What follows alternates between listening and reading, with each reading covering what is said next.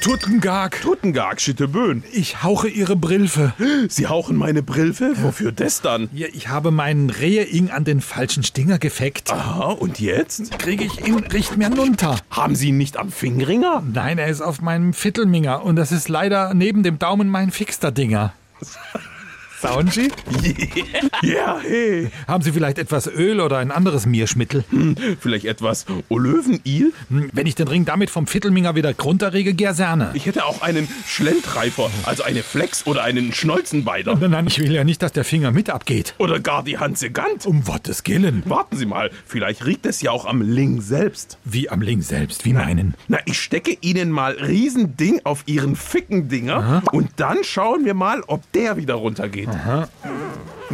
Und?